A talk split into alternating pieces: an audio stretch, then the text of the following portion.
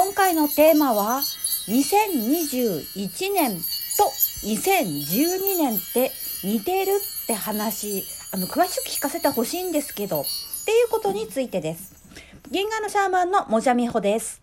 えっとですね先日2021年について、まあ、1月ね、過ぎて、これからどうなってくんじゃろう、みたいなことを、まあ、ちょっとリーディング、えっ、と、1年の流れを読むみたいなことを、まあ、動画で撮って、YouTube に上げたんですけれども、その時にね、私、まあ、ちょっと、言い間違いとか聞き間違いの天才なところもあると思うんですけれども、でもそれでもちょっとやばいんじゃねっていうぐらいに、2012年、2012年は2012年みたいに、ちょっと2012年ってあなた言い過ぎじゃなくてっていうぐらい、2021年のね、話をね、そういうテーマで動画撮ってる、と動画というかワークショップか、ワークショップしてるのに、もう2012年とお前何回とんねんみたいな感じのことが本当にあったわけでございますよ。で、それでね、その時に、で、そんな、それ撮った後に、えっ、ー、と、ちょっと宇宙通信的なことをして、あの、まあ、ひろこちゃんという朝一緒にずっとモーニングルーティーンで、あの、あの6時半から23時間かな？瞑想したりだからリーディングしたりっていうことをもう2年近く続けてるんですけれどもその時にね私さなんか2000なんか21年の話してんのに2012年2012年ってアホみたいに言ってて字幕で必死で訂正するの大変だったよみたいな、まあ、話した時にプッと宇宙通信が入ったわけですわ。でその時に宇宙通信的に言うてたのがあれなんですよね。えー、っとそう2021年と2012年のエネルギーは似ていると。で2012年っていうのは、まあ、スピリチュアル業界ではアセンションアセンション言われておったんですね。あのまあ一般でもマヤの予言で世界が終わるみたいなこともあったんじゃない？なんか映画にあった気がするなみたいなことを言われている時期でして、まあ、スピリチュアル業界ではね一大アセンションブームだったわけですよ。まアセンションって何かっていうとあの次元上昇でございますね。えっとこの3次元が次元上昇をしてうーんなんかミラクルな感じになる。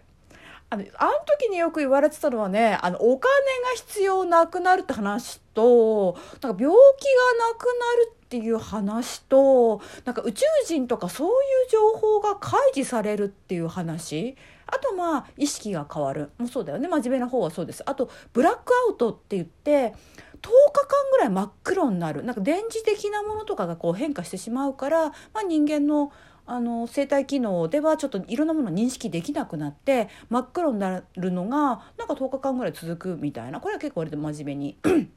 あのやってた方々ですけれどもとかそういう話がいろいろあったわけですよ。それこそね1999年恐怖の大魔王がやってくるノストラダムスみたいなものが、あのうまく成立しなかった後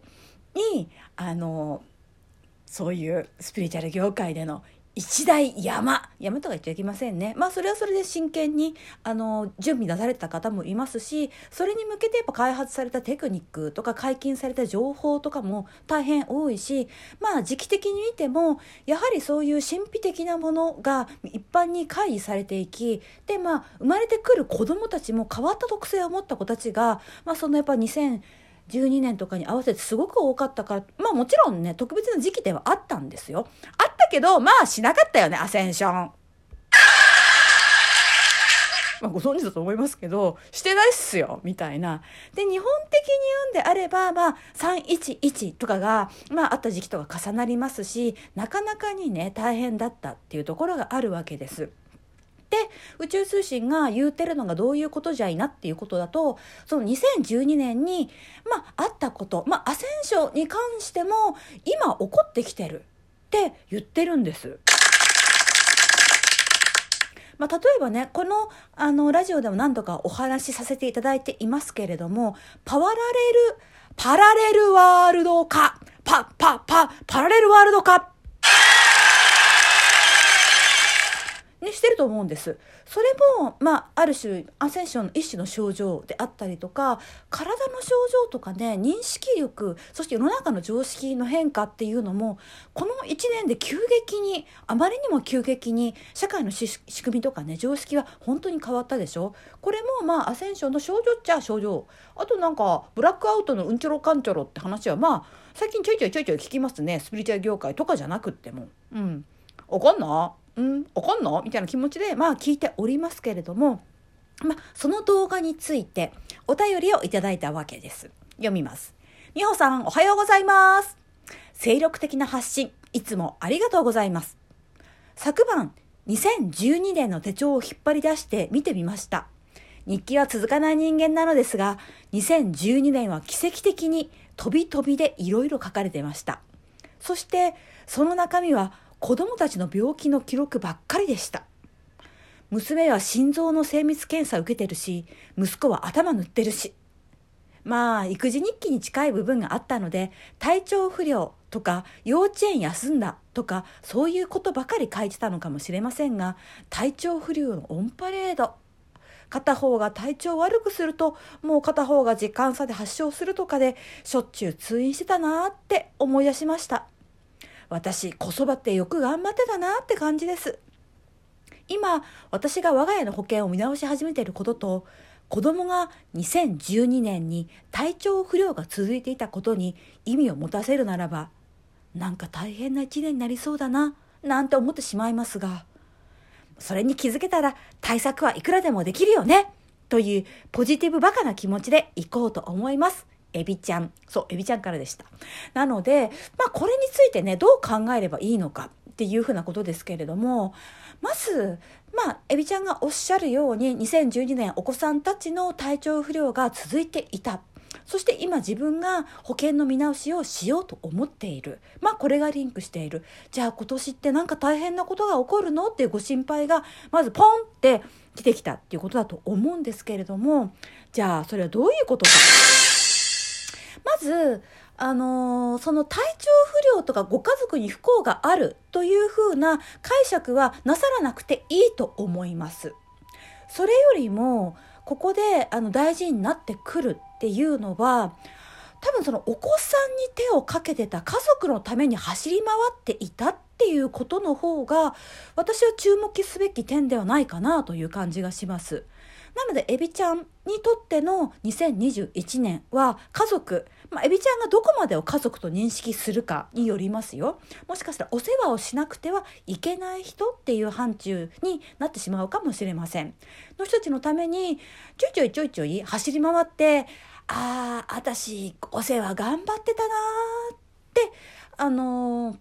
後から2021年ちゃんと言えたをあの思い返すようなそんな年になるのかなっていう方が私は強く感じます。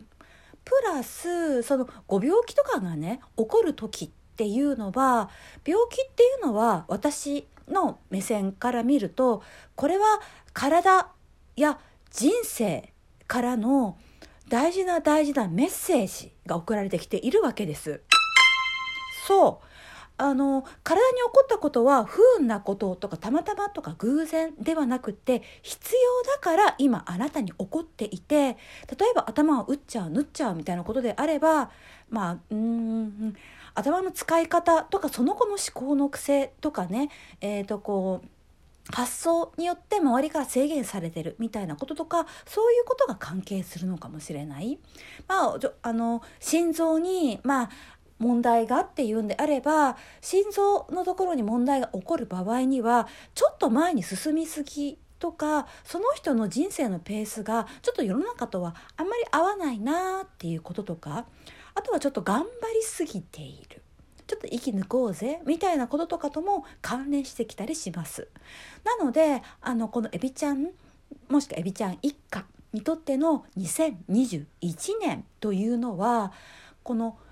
体や人生からのメッセージというものがたくさん送られてくる年であるというふうに受け止めることもできるんじゃないかなと思います。これは別に何も病気とか怪我とかとは限りませんよ。あのもうちょっと前の段階であれば病気とか怪我とか、まあ、人間関係のトラブルとかまでいかなくてもとかっていうふうに、まあ、自分の人生の癖として気づくこともできたりしますので、まあ、まずはねご家族はご家族で気づけるんだっていう信頼。そしてエビちゃんはエビちゃん自身の私は何によって人生のテーマをやってるんだろう。この繰り返しの事象どうしてもあの巻き込まれてしまうこと自分の感情心配の形態これは私の人生のテーマなんじゃないかな。乗り越えなきゃいけない今の課題なんじゃないかなっていうふうにあの思って受け止めてみるといいかもしれません。